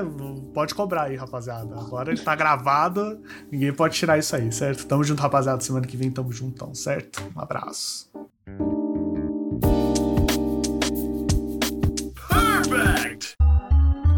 Pode falar, veio na bola de meia pelos de fé, Lucas Pinho e Rodolfo Capelas.